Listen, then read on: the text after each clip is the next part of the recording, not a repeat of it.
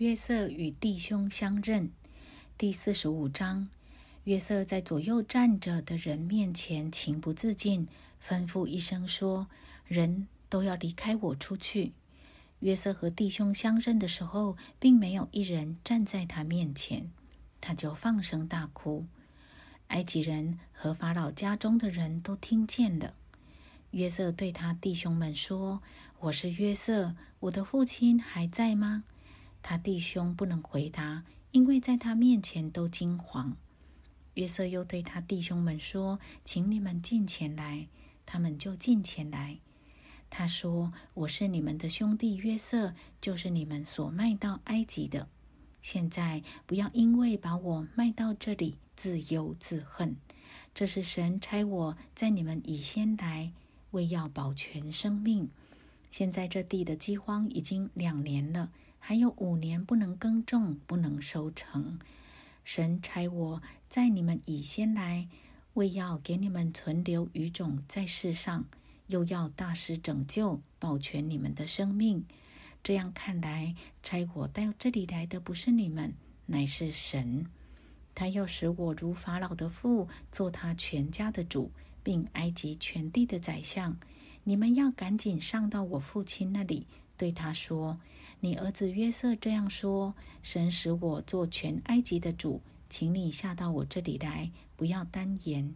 你和你的儿子、孙子，连牛群、羊群，并一切所有的，都可以住在歌山地，与我相近。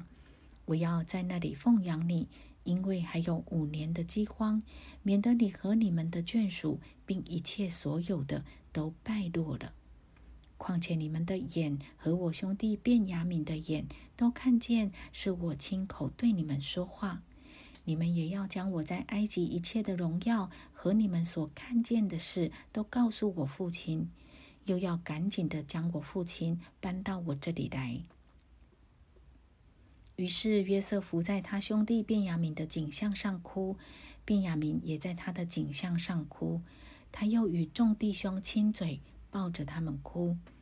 随后，他弟兄们就和他说话。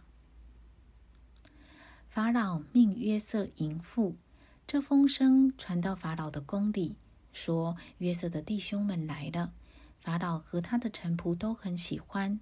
法老对约瑟说：“你吩咐你的弟兄们说，你们要这样行：把驼子抬到牲口上，起身往迦南地去，将你们的父亲和你们的眷属都搬到我这里来。”我要把埃及地的美物赐给你们，你们也要吃这地肥美的出产。